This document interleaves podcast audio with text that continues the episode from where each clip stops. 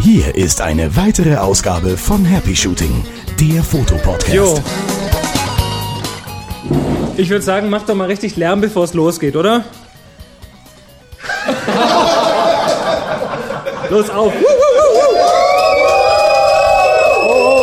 Oh, oh, oh, oh. Au, jetzt ist gut. Aua. Und hier sind eure Moderatoren, Boris und Chris. ja, Boris. herrlich. Hallo Chris. Ja, hier sind wir wieder. Ja, live aus Tübingen sozusagen. Live on Tape. Live on Tape, äh, on, on Flashkarte. On Flashcard, ja. aus Tübingen. Heute wieder vom Workshop, wie ihr gehört habt. Eins, zwei, ganze Menge Leute, viele, eins, zwei, viele. Wir sind, glaube ich, 15 Teilnehmer, die anwesend sind und uns hier fotografieren. Hört- Man hört's, man hört's klickern, man hört's klickern. Genau. Ja, was machen wir heute? Live-Show mit ein paar Fragen aus dem Publikum. Ja, ein paar Fragen, die schon per Mail gekommen waren. Genau. Wir werden heute mal ausnahmsweise nicht während der Show eine Pizza bestellen, sondern erst hinterher. Alles, den Oh, Hörern, guck, oh. alles den Hörern zuliebe. Ja, eben, weil wir können euch jetzt nicht hier irgendwie schon wieder die Ohren voll Außerdem wollen wir schmatzen. ja auch mal ein Stück abhaben. Eben, zur Not auch mal was selber essen. Wo Mittagessen war ganz gut heute. Ja. Also, wer es noch nicht weiß, wer sich wundert, was ihr hier hört, das ist Happy Shooting, der Fotopodcast mit Boris? und Chris und äh, 15 Leuten. Macht Lärm. Woo! Sehr schön. Und wir haben heute Themen über Themen für euch. Und zwar ein Linktop, ein Linktop, ein, einen, Okay. einen Tinklip zum Thema. Neues T-Shirt. Keine Ahnung. Äh, Apropos T-Shirt, happyshooting.de und dann einfach auf Shop klicken. jetzt habe ich schon eine Brille, aber deine Auflösung ist so groß hier. Soll ich mal größer machen? Ich mache mal für dich größer hier. Das ist super. Ähm, Mach mal diese Behinderteneinstellung. Das mag er nicht. Nee, das mag er eben doch, jetzt mag er es doch. so. Jetzt bin ich gespannt, ob unser Notebook noch funktioniert. Jawohl. Also, es geht um Nikons. Da werden Funktionen von Nikons erklärt und außerdem hat Julian einen kleinen Nachtrag zur Punktaufgabe. Und wir haben einen Kamerahaltetipp von einem der Teilnehmer. Dann, jetzt muss ich aber mehr scrollen, weil das jetzt größer ist hier. Ja, es geht um Thema RAW oder DNG. Was ist das, was macht das und sollte man das nehmen? Jupp, dann zum Thema Brillenträger beim Fotografieren. Eine Frage von Thomas. Oder Wallace. Das ist der Insider, ja. Ähm, ja, es geht um Kalibrierungssoftware. Ein Tipp, den wir letzte Woche ganz spontan verschoben haben zum Thema Dodge und Burn. Wer das noch nicht genau weiß, der wird das heute lernen. Tja, dann geht es um den Objektivkauf. Super Zoom. Super Hyper Mega Zoom. Und anfangen tun wir mit der Antwort von Carsten, was denn jetzt es mit dem Tötchen auf sich hat. Ja, da hast du ja irgendwas gefunden. Am besten liest du das vor, weil du weißt ja, worum es geht. Richtig, also äh, ich war ja in Frankfurt und da gab es dieses dieser, diesen Bäcker, der dieses, diese Schrift da stehen hatte, Brötchen, lieber Brötchen als Tötchen. Und wir wussten nicht, was das ist, haben das in der letzten Folge gefragt. Der Carsten hat uns geschrieben, hallo, Boris und Chris, in Klammer in alphabetical order. Ich war auch auf Chris Frankfurter Workflow-Veranstaltung. Ah, ich erinnere mich. Die Infofülle war enorm. Ich habe mir längst nicht alles merken können, aber viele, viele wichtige Hinweise erhalten. Vielen Dank dafür. Prädikat wertvoll. Hm, sowas hört man gern. Als Neufrankfurter kenne ich den Bäcker Eifler. Den Spruch nicht wirklich. Aber als Ex-Münsterländer könnte ich mir vorstellen, dass dort nicht Tötchen, sondern Töttchen stand. Nein, stand da nicht. Du hast aber auch gesagt, dass sie Schmand mit T geschrieben haben. Ja, die haben einfach eine, Schrei- eine Rechtschreibschwäche. Könnte also einfach ein T gefehlt haben. Ich weiß, wahrscheinlich das T, was bei Schmand war, hat bei Töttchen gefehlt, oder? Ja, die haben es schon mal gebraucht. Ja, also Carsten schreibt, das ist eine Münsterländer Spezialität, die Metzger nach dem Motto, was muss weg herstellen. Siehe auch hier, und da hat er zwei Links, vielleicht war es das. Danke, dass ihr nach der Happy Shooting Pause meinen Entzugserscheinungen Einhalt geboten habt. Ich habe mich zwischenzeitlich mit Ersatzdrogen wie Tips from the Top Floor oder Ensonic über Wasser gehalten. Ähm, ich lese jetzt mal kurz das Münsterländer Törtchenrezept vor. Man nehme einen Kalbskopf mit Zunge und Hirn, zwei Stangen Porree, 500 Gramm Sellerie, hier lachen sie schon, ein Kalbsherz, vier Zwiebeln, zwei Lorbeerblätter, einen halben Teelöffel Thymian, Salz, 80 Gramm Butter, 40 Gramm Mehl, gekörnte Brühe, zwei Esslöffel Kapern und 20 Milliliter Madeira. Und ja, da muss man den Kalbskopf gut waschen. Ähm, wahrscheinlich mit, mit Shampoo, oder? Äh, den, das auch mit vier Käse? den Kopf, das Herz, das Suppengemörge und so weiter. Also Töttchen, Gott. lieber, also dann auch wirklich, dann muss ich den, wenn das wirklich der Spruch ist, muss ich das unterstreichen, lieber Brötchen als Töttchen. Uiuiui. Das ist so ein bisschen wie dieser, ich erinnere mich so ein bisschen an den schottischen Haggis. Ja, danke. Hat Ja. man uns auch zum Frühstück angeboten. Echt? Ja, In ich wollte- Schottland? Ja, es hat gereicht, dass ich es gesehen habe. Ich wollte das nicht essen. Na gut. Was der Bauer nicht kennt, verliert er nicht. Uah. Ja, Was, was, was, was, was, was sagst du? Ich sagte, Boris ist aber auch Etepetete. Ja, ist er so ein bisschen, oder? Ja, ja. Boris ist nicht alles, ne? aber auch ein bisschen stolz drauf. Stolz drauf? Ja. Etepetete und stolz drauf. Wäre auch was für ein T-Shirt, oder? Ich, naja, aber wir haben ja schon ein paar, ein paar T-Shirts. Also so, was hast du hier an? So sieht das nämlich aus auf dem T-Shirt. Also die kommen richtig gut so in echt. Ja, kann ich empfehlen. Also guckt mal auf happyshooting.de, schaut mal in den Damit Boris Shooting sich auch mal ein paar Brötchen leisten kann. Shop. Genau.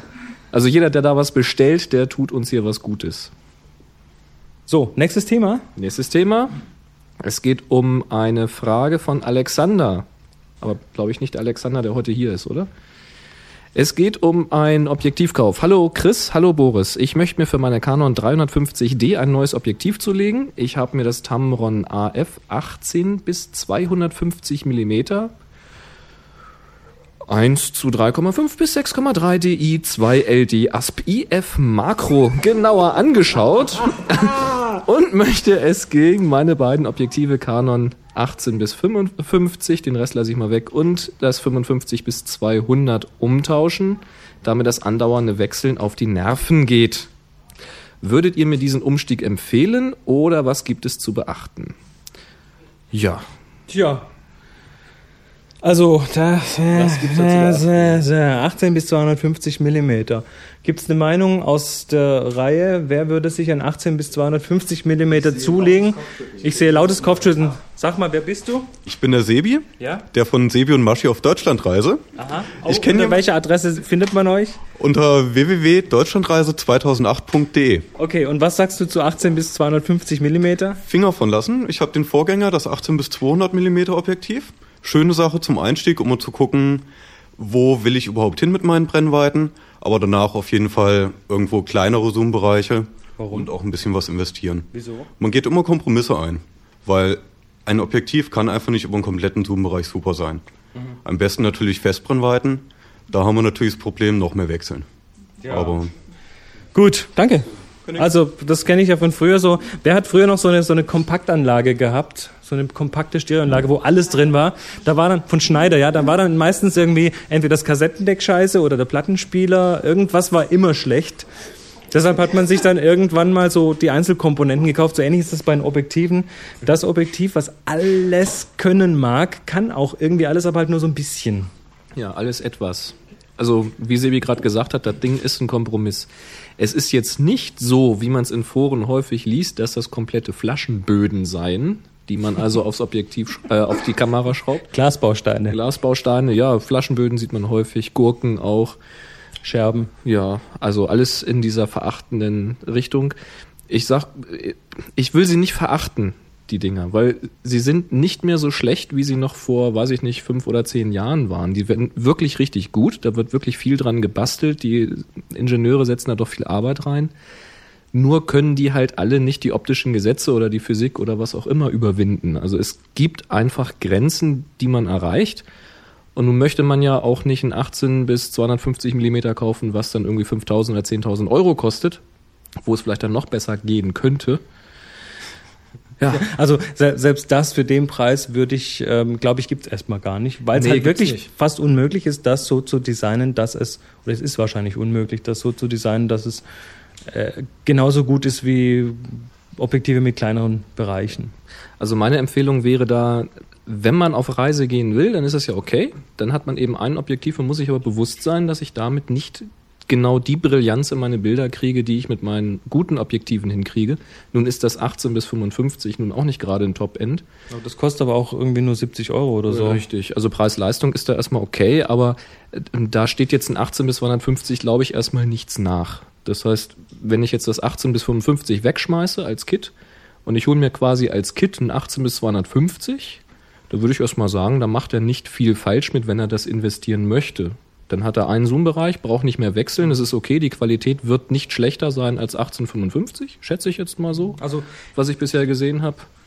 das, das Problem wird sein, dass dieses Objektiv nur in sehr geringen Bereichen wirklich, wirklich gut ist. Also wir reden da vom sogenannten Sweet Spot, dass das Objektiv nicht in allen Brennweitenbereichen zum Beispiel wirklich scharf sein kann. Das ähm, wird sich also wahrscheinlich so nicht in den Extrembereichen befinden, wo es gut ist, sondern eher so in der Mitte. Also reden wir da vielleicht von 150 Millimetern, wo es okay ist. Und dann reden wir aber auch von Blendenbereichen, in denen es nicht wirklich scharf ist. Und dann muss man es abblenden und dann hat man hinterher vielleicht, ja, 150 bis, na, sagen wir mal 110 bis 160, wo es einigermaßen okay ist. Und dann hat man einen Blendenbereich von 9 bis 11, wo es noch okay ist. Das heißt, man hat eigentlich ein Objektiv, wenn man wirklich gute Bildschärfe will, gutes Detail will, gute Auflösung will, ähm, dass man wirklich nur in sehr engen Grenzen betreiben kann. Und dann stellt sich natürlich wieder die Frage, will man das wirklich? Jo. Aber wie gesagt, für einen Urlaubsschnappschuss völlig in Ordnung. Ich persönlich würde das Geld sparen Ich auch. und würde mir lieber das 1855 und das andere, was er da hatte, 55 bis 200 oder was es war, ähm, würde die Stück für Stück ersetzen. Also statt ein 1855 vielleicht ein etwas besseres Objektiv nehmen. Ich habe mich seinerzeit für das 17 bis 40 von Canon entschieden. Das ist schon L. Das hat also schon Ja. diese, diese, sagen wir mal, also dieses, dieses Profi-Siegel so ein bisschen, Richtig. ja. Aber das gibt halt wirklich eine saubere Bildschärfe. Da hatte ich wirklich einen Schnappschuss gemacht, hatte mich geärgert, dass ich kein Tele dabei hatte, als Vögel über uns wegflogen, ganz tief. Da habe ich dann trotzdem draufgehalten bei 40 Millimeter und konnte hinterher richtig schön croppen. Das war immer noch scharf. Das ist schon angenehm. Ähm, für einen Urlaubsschnappschuss vielleicht oversized, aber wenn man ein bisschen mehr machen will, lohnt sich das. Und wenn ich keine Objektive wechseln wollte, dann würde ich wahrscheinlich auch weg von der Spiegelreflex gehen, weil genau das ist der Vorteil. Und den würde ich dann auch nutzen. Und dann lieber mal mit einem Objektiv weniger losziehen. Das ist ja eine Übung, die wir hier auch schon gemacht haben. Mit einer Brennweite losziehen, mit einem Objektiv losziehen. Das hat dann weniger Zoom-Bereich. Dann habe ich vielleicht nicht das super Tele dabei, aber das, was ich dabei habe, das kann ich vernünftig machen. Also Brennweite kennenlernen und nutzen. Sehr schön. Noch welche Ergänzungen von hier? Aus der Reihe? Lieber einen Super Zoom, Moment, das sagst du bitte ins Mikrofon. lieber einen Super Zoom äh, Kompaktkamera für die Leistung kaufen. Kommt er vielleicht günstiger? Ja. Eben. Da ist wahrscheinlich, das ist wahrscheinlich eine gute Alternative. Also Alex, du hast uns gehört. Übrigens schreibt er auch noch zum Schluss noch das Übliche, das euch wahrscheinlich, aber euch wahrscheinlich aber trotzdem freut. Euer Podcast ist super weiter so. Ich möchte noch mindestens 100 Folgen von Happy Shooting hören. Ja, da haben wir jetzt ein Ziel, oder? Ja, machen wir. Machen wir, machen wir. Schaffen wir. Der Toni fragt, da es im Internet noch kein gutes Tutorial für die Dodge Burn Technik gibt, freue ich mich, wenn ihr als nächstes selbiges Thema nehmt. das müsst ihr machen. Ist ja gar nicht Ähm, fordernd überhaupt. Dodge Burn auf Englisch heißt auf Deutsch, weiß es jemand? Abwedeln und Nachbelichten murmeln die Leute hier und das stimmt. Ähm, ist eine ganz alte Dunkelkammertechnik. Jo. Und was macht man mit Abwedeln? Man macht Bildteile heller und mit Nachbelichten macht man Bildteile dunkler. Ist das nicht paradox? ähm, ist ja invers. Also wenn ich nachbelichte, Erzähl das mal für Leute, die noch nie in der Dunkelkammer Also. gestanden haben. Gehen wir mal kurz in die Dunkelkammer zurück. Wir haben ein Negativ. Die Kamera schießt auf einen Negativfilm, den entwickeln wir und dann haben wir ein negatives Bild. Und jetzt wollen wir dieses Negativ, auf dem alles, was nachher hell sein soll, dunkel ist und alles, was dunkel sein soll, auf dem, End, auf dem, auf dem schlussendlichen Bild hell ist, tun das in einen Belichter. Das ist wie ein Dia-Projektor im Prinzip. Hier grinsen die Leute. Tun das in einen Dia-Projektor im Prinzip, sowas ähnliches, also den Belichter. Und dann wird das belichtet auf ein Stück Fotopapier. Genau. Und was passiert mit dem Fotopapier? Überall da, wo Licht hinfällt, da wird es dunkel. Wird es erstmal gar nicht, sondern da muss man es noch entwickeln. Ja. Normalerweise wird es dann, aber wenn man es entwickelt, dort dunkler. Richtig, da wo viel Licht hingefallen ist, da wo es vorher hell war, das Negativ, wird das Richtig. Bild nachher dunkel. Also, wenn ich jetzt sage, ich möchte zum Beispiel den Himmel auf einem Bild etwas abdunkeln, weil der mir zu hell ist, dann kann ich das durch Nachbelichten tun. Genau. Mehr Licht drauf. Mehr Licht drauf, aber nur auf den Himmel.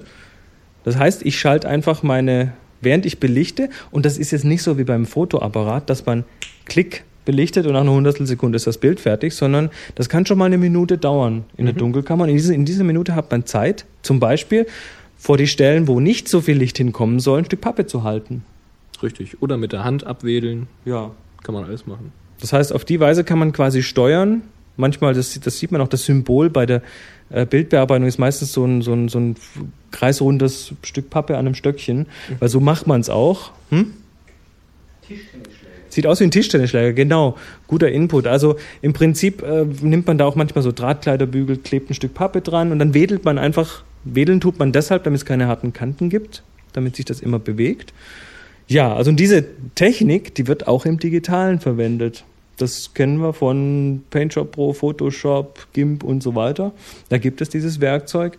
Und jetzt können wir sagen, wir möchten den Himmel ein bisschen dunkler machen Jo. und ähm, tun den einfach nur nachbelichten. Dann wird der etwas dunkler. Digital wird natürlich nicht mehr Licht draufgegeben, sondern digital werden die Helligkeitswerte genommen, die ein Pixel hat, und die werden reduziert. Richtig. Im Prinzip genauso. Jetzt gibt es diese Tools in, in den Bildbearbeitungen, die das einfach gleich mal ins Bild reinrechnen. Und es gibt auch ein paar Methoden, wie man das so machen kann, dass man zum Beispiel mal auf eine neue Ebene macht und das dann wieder rückgängig machen kann oder verändern kann hinterher. Stichwort verlustfreie Bearbeitung. Genau, verlustfreie Bearbeitung. So, Toni, jetzt haben wir wirklich den super duper Geheimtipp. Weil wir, wir- wir können es hier schlicht und einfach jetzt nicht umfassend erklären. Und deshalb gibt es einen kleinen Geheimtipp. Es gab mal auf meinem alten Podcast, äh, auf meinem nicht alten, auf meinem ersten Podcast, der immer noch läuft, Tipps from the Top Floor, gab es mal eine Rubrik, die hieß Photoshop Corner. Und diese Photoshop Corner gibt's immer noch. Die ist zwar ein bisschen versteckt, aber da habe ich das mal ziemlich gründlich erklärt. Zwar auf Englisch, aber auch zum Mitlesen und mit Screenshots und Bildern. Und das findest du, jetzt pst, niemanden erzählen, das ist wirklich hochgeheim, tips from the topfloor.com slash psc. Steht für Photoshop Corner. Und da findest du, ich glaube, 15 oder 16 verschiedene Photoshop-Tipps. Und da ist das Burn und Dodge, ich glaube, der vierte Tipp davon, Wenn du es sagst. wenn ich sage. Also, aber, aber tu mir gefallen, verrat's wirklich niemand weiter, okay? Ja. Ist aber eine schöne Technik. Da hast du das, glaube ich, mit Ebenen gemacht und mit weichem Licht. Mit, mit. Ebenen, mit, mit, Überlagern. Überlagern. Äh, mit Überlagern, weichem Licht und dann mit einem schwarzen und einem weißen Pinsel kann man dann Sachen dunkler und heller machen. Wird da gut erklärt, einfach mal hingehen. Wir linken es natürlich von den Shownotes. Großer Vorteil bei der Technik, wie gesagt, man kann das jederzeit wieder rückgängig machen, nachbearbeiten, verfeinern. Sehr praktisch. Und es ist nochmal eine alte Dunkelkammertechnik. Es ist nichts Böses, wenn man sowas tut. Das hat auch Herr Ansel Adams früher schon ganz massiv oft getan mit seinen Bildern. Der hat Bereiche bearbeitet und aufgehellt und ähm, abgedunkelt. Ja, also nicht, nicht verteufeln ist nicht schlimm. Uns wird gerade die Seele wegfotografiert hier. Und zwar vom Stativ aus sogar. Wie lange belichtest du denn? Dürfen wir fuchteln, dass wir uns noch, man uns noch erkennt? Darf ich zwinkern? Genau. Was, was, was hast du denn vor? Erzähl mal hier bitte. Ne? Also eigentlich habe ich gerade äh, meine Schnell... Ich bin der Tino. Tino. Meine Schnellkupplung habe ich verloren. Oh. Und da habe ich mir jetzt von einer anderen, die nicht gepasst hat, äh, etwas zugeschnitzt, dass die wieder passt. Und siehe da, der Foto hält. Du hast Das eine, war eine neue Schnellkupplung geschnitzt. Ja, genau. Ihr saßt halt da jetzt gerade in der Nähe, dachte ich, halt, hältst du mal drauf. Und wessen Schnellkupplung hast du da jetzt zerschnitzt dafür? Seine. Nicht schlecht. Hast du auch zufällig eine Büroklammer und ein Stück Faden bei dir? MacGyver. MacGyver, genau. Ähm, Wenn man, wenn man noch ein bisschen dran arbeitet, kann man mit dem Ding nachher die Pizza bestellen. Super. ja. Wir haben was. Vorsicht, sie kippt! War nur Spaß. War nur Spaß.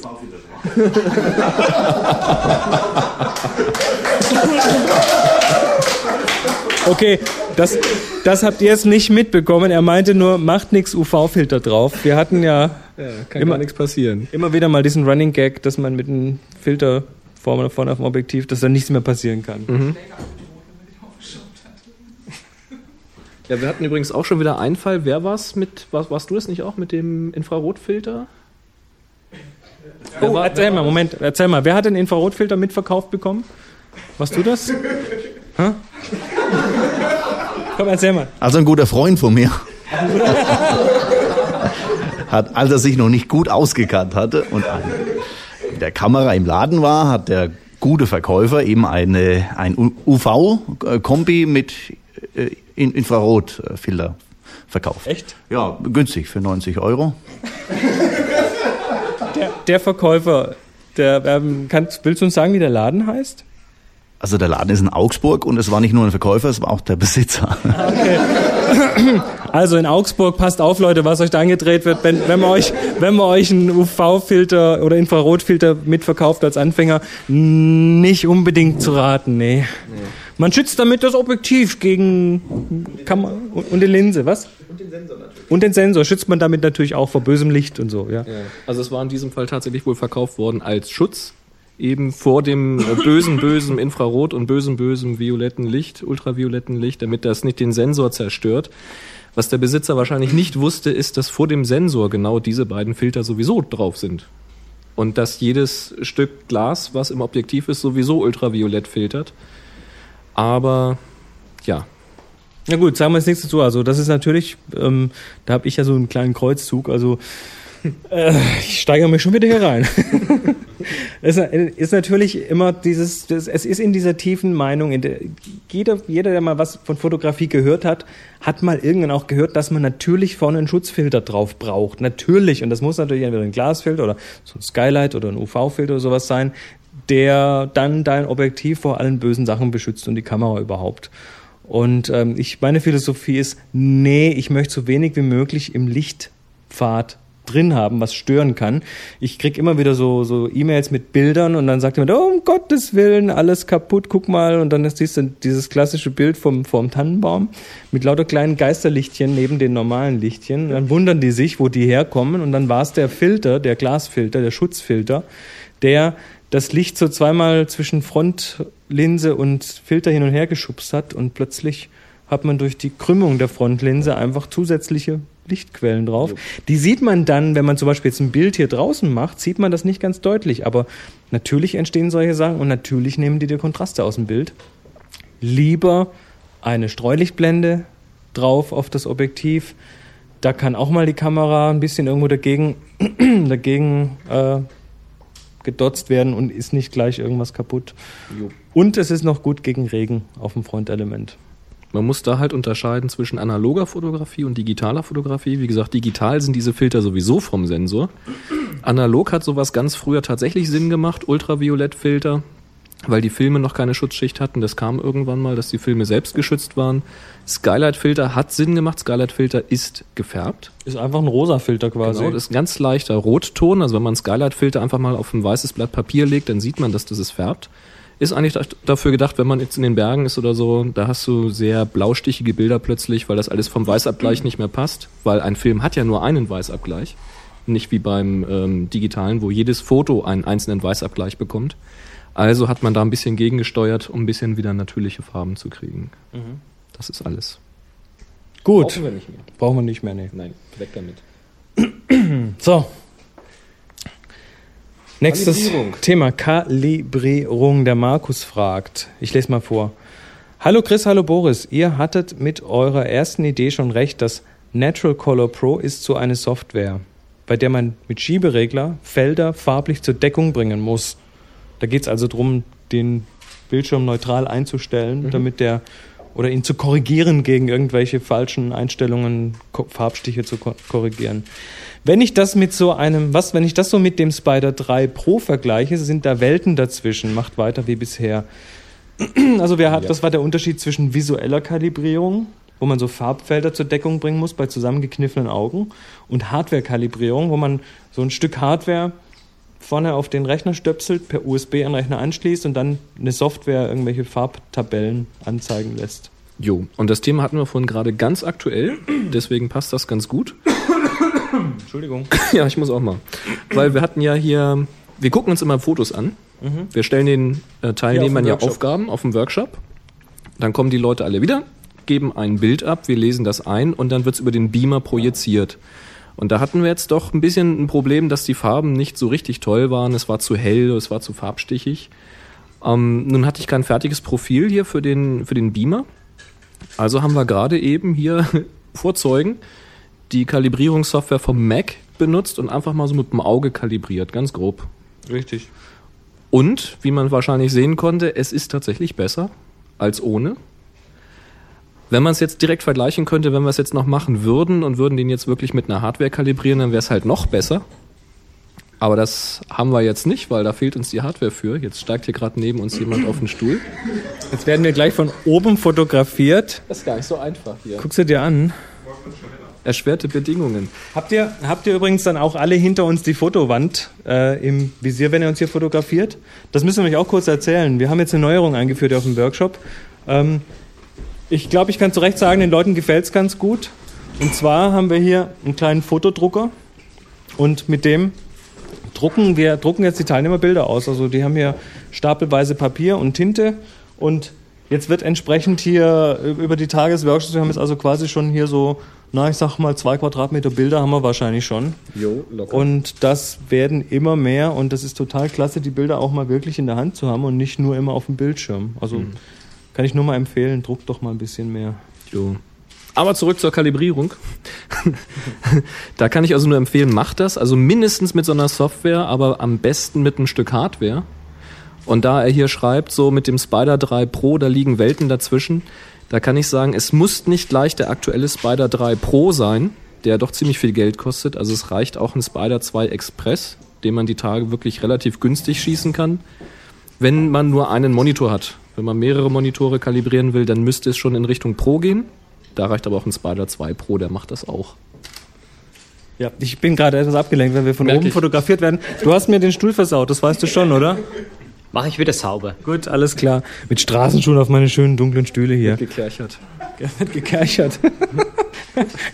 hey, keine Product Placements. also, Kalibrierung ist Ja, mal Wichtiges generell Thema eine ganz gute Sache. Wie man hier wirklich live sehen konnte, es bringt was. Richtig. So, jetzt hatten wir eine Frage von Thomas.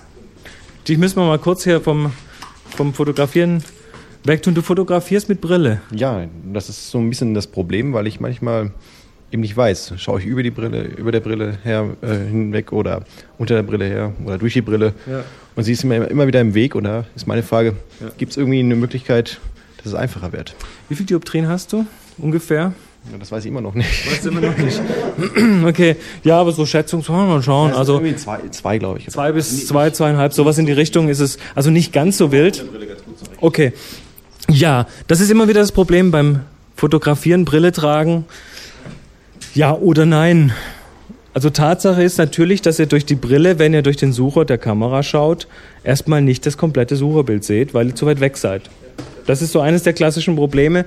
Das heißt, die Brillenträger sieht man oft, dass sie durchschauen und dann so äh, rechts und links sich so bewegen und versuchen, so das ganze Bild so wahrzunehmen. Ist natürlich schwierig. Ähm, es gibt an der Kamera eine Dioptrienkorrektur. Das heißt, es gibt ein kleines Rädchen an der Kamera, mit dem man die Dioptrien einstellen kann, sodass man durchschaut. Wenn das nicht ausreichen sollte, kann man das sogar noch einen Tick weiter treiben. Du hast mit uns hier was, du bist der Volker? Volker und du hast hier noch so einen kleinen Aufsatz. Ja. Wo ich jetzt nicht weiß, wie er heißt, das Teil. Das ist, das ist im Prinzip eine Zusatzlinse, die man hinten aufs Okular schraubt oder draufklickt.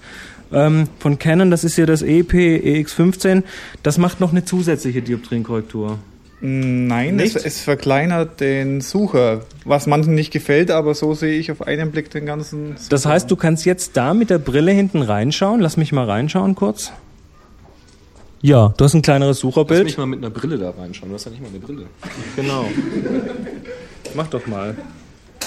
Ah ja, okay. Deutlich kleiner. Da siehst du wirklich, es ist natürlich wirklich klein. Das, Das ist heißt so aber, du musst, du musst aber nicht jetzt äh, hinter, hinter der Brille rechts, links gehen. Nee. Also das ist okay, wenn du wirklich viel Di- Dioptrien hast, wenn der Dioptrienausgleich nicht reicht.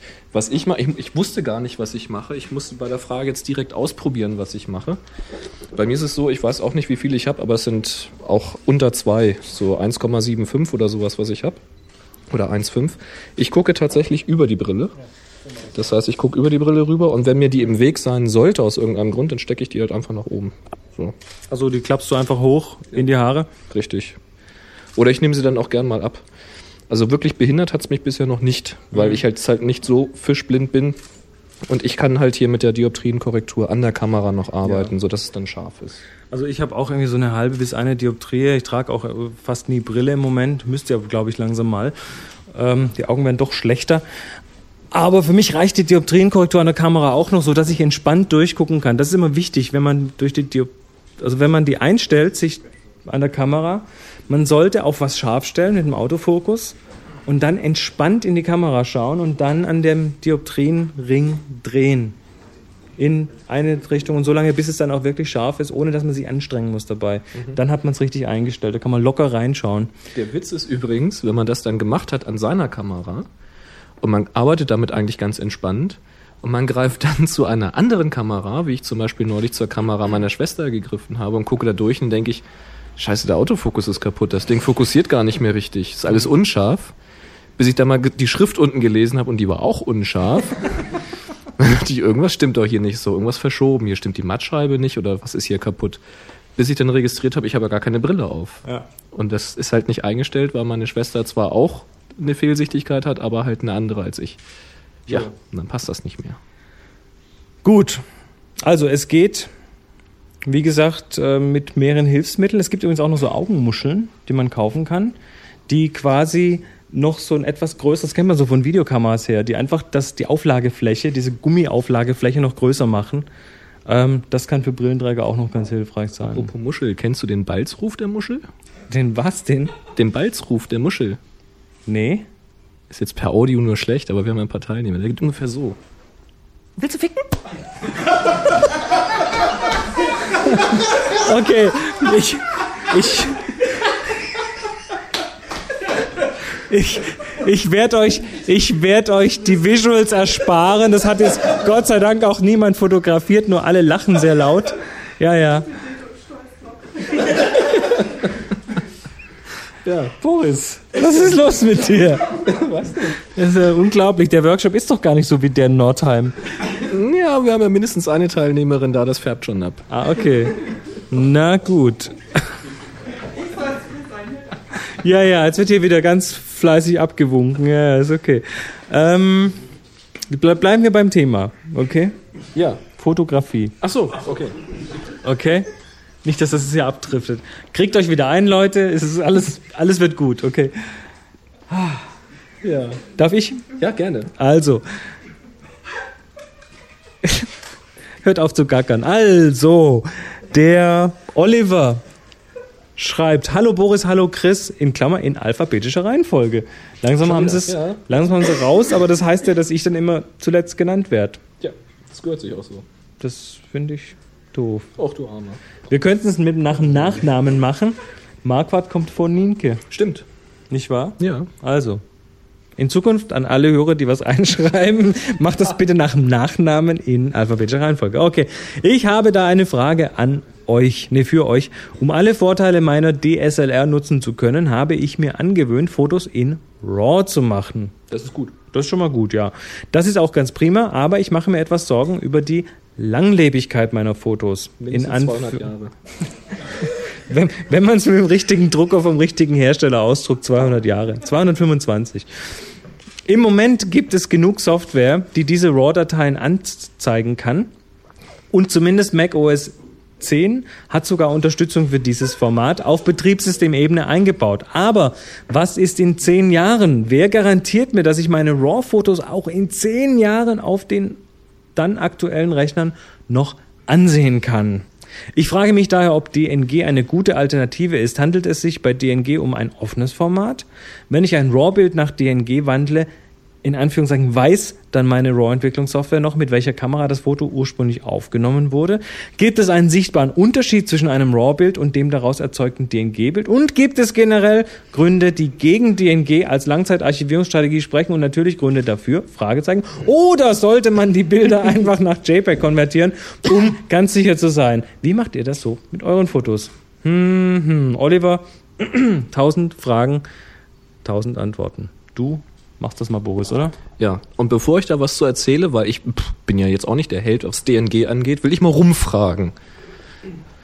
Wenn ihr RAW macht, dann sag mal, wie speichert ihr das? Äh, auf der Festplatte? So wie es aus der Kamera kommt. Ja, schon. Gleich, ja. Auch. Absolut gleich. Auch. Auch. Dito. Ja, das kameraspezifische Format, ja. Ich lasse automatisch in DNG äh, konvertieren über Lightroom.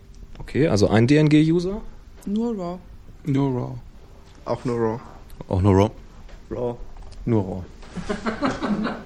Klares Votum. Klares Votum. So, so sieht's also aus. Einer nimmt DNG. Was ist DNG? DNG ist, glaube ich, eine Erfindung von Adobe. Adobe hat DNG entwickelt und das heißt Digital Negative und es ist ein offenes Format. Richtig. Das heißt, man kann sich Also offen heißt, der Standard, den DNG-Standard ist offen, das heißt, jeder kann einen Konverter für DNG entwickeln. ja, Das ist ein frei erhältliches Format. man kann sich also die Information geben lassen, wie das Format aufgebaut ist und kann dann da reinschauen. Ist das die Pizza? Nein. Gut. Was man beim DNG machen kann, ist, dass das originale RAW im DNG eingebettet wird. Das heißt, hat man das Beste aus beiden Welten. Man hat es im offenen Format und man hat das proprietäre RAW-File, das geht. Das kann man auch gleich bleiben lassen, weil das Format ist eh offen und soweit ich weiß auch völlig verlustfrei. Tatsächlich ist es sogar so, dass DNG nicht nur verlustfrei ist, sondern auch verlustfrei noch etwas besser komprimiert, als es die Hersteller tun. Das heißt, die DNG-Datei ist tatsächlich etwas kleiner, hilft also Festplattenplatz zu sparen. Aber nicht wirklich viel. Naja, bei 100.000 Fotos läppert sich das. Stimmt, ja. ja. Halt, halt, halt, näher ran. Also bei der Konvertierung habe ich gemerkt, zwischen 10 und 15 Prozent spart man sich. Also das ist doch schon ganz ordentlich. Also wenn du ein T-Shirt kaufen gehst und kannst 10% sparen, schlägst du doch auch eher mal zu. Also das ist erstmal, das sind die Vorteile dabei und es ist eben offen. Das heißt, jeder Hersteller kann sagen, ich kann DNG lesen und dann ist es wirklich so, wenn er sagt, er kann DNG lesen, dann kann er das Bild auch verarbeiten, anzeigen, entwickeln und so weiter. Sollte so sein. Ja. Bei RAW ist es nicht so. Man sagt ja immer, ich speichere im RAW-Format, aber in welchem RAW-Format denn? Da ist das Problem, dass jeder Hersteller und dann auch noch kameraspezifisch andere RAW-Formate hat. Die unterscheiden sich. Hängt auch ein bisschen in der Natur der Sache. Wenn es ein anderer Sensor ist mit einer etwas anderen Technik, andere Auflösung, andere Eigenschaften. RAW heißt, die rohen Daten werden gespeichert. Also muss auch irgendwie das Datenformat dazu passen. Und das wird natürlich mit den Sensoren auch weiterentwickelt. So, hat natürlich dann wieder den Haken, dass die Kamera, äh, die, die Softwarehersteller dahinterherhinken. Die müssen sich wieder angucken, jetzt gibt schon wieder ein neues RAW-Format, was haben sie jetzt da schon wieder gemacht? Müssen sich von den Herstellern dann die Spezifikation geben lassen, das in ihre Software einbauen und Wenn so weiter. die Hersteller überhaupt die Spezifikationen rausrücken, manche tun es nämlich nicht und dann müssen die Oder nur gegen dicke Kohle. Genau, und dann müssen die Softwarehersteller nämlich erstmal Ratespiel machen, Reverse Engineering betreiben und so weiter. Bewegen sich da zum Teil sogar noch fast in der rechtlichen Grauzone. Richtig. Also DNG ist da nett, wie wir es gerade gehört haben, wenn man in Lightroom oder ich glaube Aperture kann es auch. Wenn man da importiert, kann man direkt ins DNG-Format wandeln lassen, nutzen immer mehr. Den Haken, den ich bisher gelesen habe, ist, DNG sollte ein einheitliches Format werden, das quasi festgeklopft ist.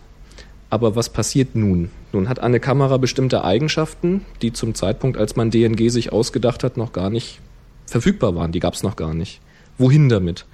Also gibt es im DNG-Format einen bestimmten Bereich, der ist tatsächlich so richtig offen, der ist frei definierbar.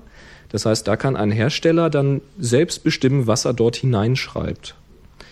Dann kann er eben in diesem Format quasi, das ist wie ein Containerformat, da kann er alles reinballern. Wahrscheinlich, wenn er wollte, auch ein ganzes Video. Vielleicht gibt's ja mal ein Video mit einer Kamera, da muss das ja auch irgendwo hin. Also können diese ganzen besonderen Informationen in diesen speziellen Containerbereich vom DNG-Format. Und da ist natürlich wieder die Frage, welche Software kann diese Spezialität nun wieder auswerten oder bearbeiten. Also da sitzt man eigentlich dann wieder an dem Problem. Ja, jetzt habe ich zwar ein DNG und den Standard, den kriege ich auch, aber meine ganzen erweiterten Einstellungen, die ich vorgenommen habe, kann die Software dann doch wieder nicht lesen. Das ist so ein bisschen die Gefahr, die ich da im Augenblick sehe, aber da stecke ich jetzt zu wenig im DMG, um zu sagen, wie groß die Gefahr nun ist. Ja, kann ich auch nicht viel dazu sagen, aber das Potenzial ist da, dass das Format dadurch verbessert wird. Mit der Defi Zeit. definitiv. Ja. Ansonsten halte ich das für eine gute Idee. Ich halte es noch für eine bessere Idee, überhaupt mal darüber nachzudenken, wie archiviere ich denn meine Daten. Das ist übrigens etwas, was wir nicht nur im privaten Umfeld haben, sondern das haben die Regierungen auch mit ihren großen Dokumentenpools. Mikroverfilmung zum Beispiel gab es früher, gibt es auch heute noch, weil eine Mikroverfilmung kann ich auch in 100 Jahren mir noch angucken, weil ich simpel nur Licht und einen optischen Vergrößerer brauche. Wird also auch heute noch gemacht, aus genau diesem Grund. Wenn ich elektronisch archiviere, muss ich mir Gedanken machen, wie kann ich das in 10, in 20, in 50 Jahren noch lesen. Und das bedeutet A, ein Format zu wählen, was möglichst ähm, ja, Standard ist. Du könntest zum Beispiel dahergehen und deine RAW-Bilder eben entwickeln in ein bestimmtes Format und dann als TIFF speichern, 16-bittig. Es ist sehr wahrscheinlich, dass es auch in 20 Jahren noch TIFF-Lese-Routinen gibt. Bei RAW ist sich, ist, bin ich mir da nicht so sicher. Und, Um Himmels Willen! nicht JPEG. Bitte kein JPEG, nee. JPEG als Archivierung ist die allerschlechteste Idee, es sei denn, äh, man will gar nichts mehr am Bild machen. Aber wenn einem in 20 Jahren dann eine Software in die Hände fällt, mit der man jetzt so richtig den letzten Kick aus dem Bild holen könnte, dann geht das mit dem JPEG ganz sicher nicht mehr, weil da sind keine Informationen mehr da. Genau. Also immer irgendein Format wählen, was mehr oder mindestens genauso viel Daten speichern kann, wie man hat. Ja. Gut. Das war doch schon mal spannend. Jetzt haben wir. Ich bin gerade am Schauen. Ja, er nimmt auf. ich habe gerade nur geschaut, ob die Uhr vorwärts läuft. Wir haben schon 41 Minuten. Wow. Ich hatte vorhin prophezeit, wir machen nur eine halbe Stunde Sendung, aber das ist mir völlig schief gegangen. Sebi, du nochmal, du hast einen Kameratipp, einen richtig guten Kameratipp für uns. Ähm, genau, ich habe zwar gestern erstmal gelernt, dass es idiotisch ist, mit dem linken Auge durch die Kamera durchzugucken, weil man ja dann mit der Nase das ganze LCD-Display quasi verschmiert. Ja. Ich habe mir diese Idiotie aber ein bisschen zunutze gemacht. Und der Tipp kommt eigentlich von Joe McNally, auch ein recht bekannter Fotograf. Der legt die Kamera im Prinzip, ich mache das gerade mal vor. Zeig das mal vor, dann, müsst, dann muss ich mal erklären, was du tust. Also du hast jetzt die Kamera vor dir. Ich habe jetzt die Kamera vor mir und setze jetzt eigentlich einfach vor mein, vor mein linkes Auge. Und in dem Moment drehe ich jetzt quasi meine linke Schulter in Richtung Kamera, Mhm. so dass ich die Kamera an die Schulter pressen kann. Okay. Gucke dann mit dem linken Auge durch, habe dadurch einfach eine richtig gute Stabilisierung. Alles klar, Ich habe also an der Schulter kein Herzschlag ähnliches, was irgendwo meine, meine Kamera ins Wackeln versetzen könnte. Greife also mit der einen Hand, mit der linken Hand unter das Objektiv, stabilisiere von da, mit der rechten Hand am Auslöser und drücke die Kamera dann gegen die Schulter und schaue mit dem linken Auge durch. okay. Das heißt, das ist im Prinzip so eine Art Stativersatz, so ein bisschen. Du kriegst einfach mehr Stabilität rein. Genau, funktioniert extrem gut, wenn man noch einen Batteriegriff drunter sitzen hat. Weil, weil dann einfach die Höhe Einfach- besser stimmt. Genau, mehr Auflagefläche dann auch vorhanden ist, Höhe besser passt. Okay. Ja, wie viele Blendenstufen kriegst du damit äh, mehr belichtet oder wie viel, wie viel ähm, Belichtungszeit kriegst du damit? Die doppelte oder? Also ich komme jetzt auf eine fünfte Sekunde. Mit? Bildstabilisator muss ich dazu sagen. Okay. Also das geht dann schon. Also wenn man das übt und dann, also kann man nach links, muss man aufpassen, dass man sich nicht damit das, das Genick ausrenkt dabei. Aber gut. Wir haben es vorher schon so spaßeshalber gesagt, das ist wahrscheinlich für Leute ab 30 nicht mehr geeignet. ja, danke. Klasse Tipp. Wunderbar. Also, jetzt haben wir, bevor wir hier zum Ende kommen und bevor es endlich Pizza gibt, haben wir noch einen Link-Tipp. Und der ist von Julian. Richtig. Moin Bokris. Bokris. Ja, geht auch. Hier eine nette Webseite, die Nikon-Kameras vorstellt und deren Funktion erklärt. Vorzugsweise die DSLRs, aber auch ein paar Kompaktflitschen sind vertreten.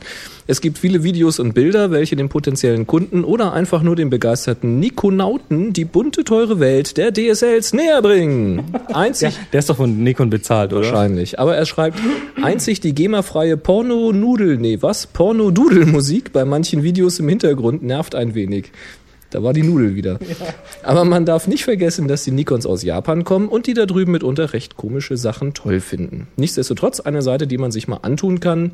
Www. Nikon hast du nicht gesehen, werden wir verlinken auf happyshooting.de. Nikon Digitour. Tutor. Nigi Digitutor. Digi, digi, digi, digi, digi, digi. Ja. Japanisch halt. Beste Grüße. Und weiter so. Julian, übrigens hat er noch einen Nachtrag zu unserer Punktaufgabe. Was gibt's da nachzutragen? Was nicht klar? Ja, die ist ja auch schon aufgelöst. Ja, schon länger. Richtig. Aber er sagt hier zur aktuellen Aufgabe Punkt, also die Mail ist schon ein paar Tage älter wieder, habe ich mal anders, habe ich es mal andersrum als sonst gemacht und mich fotografieren lassen von einer Radarfalle. Der Bescheid steht noch aus, kann aber sein, dass er das Thema der Aufgabe beinhaltet, eventuell sogar im Plural. Oh, klasse. okay. Ja, dann würde ich mal behaupten, ähm, dass damit, damit bringen wir die Sendung zu einem sauberen Ende. Ein schöner Abschluss. Ja, ein schöner Abschluss. Ähm, habt ihr alle Hunger? Ja, also, dann äh, verabschieden wir uns hier und bestellen uns irgendwie zwei, drei große Partypizzas und dann geht's hier so richtig ab über den Abend. In diesem Sinne, drei, zwei, eins. Happy Shooting!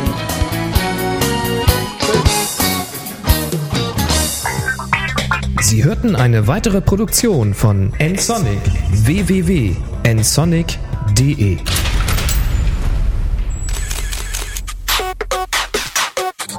This podcast is part of the Photocast Network.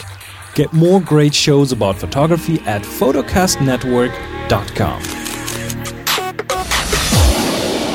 photocastnetwork.com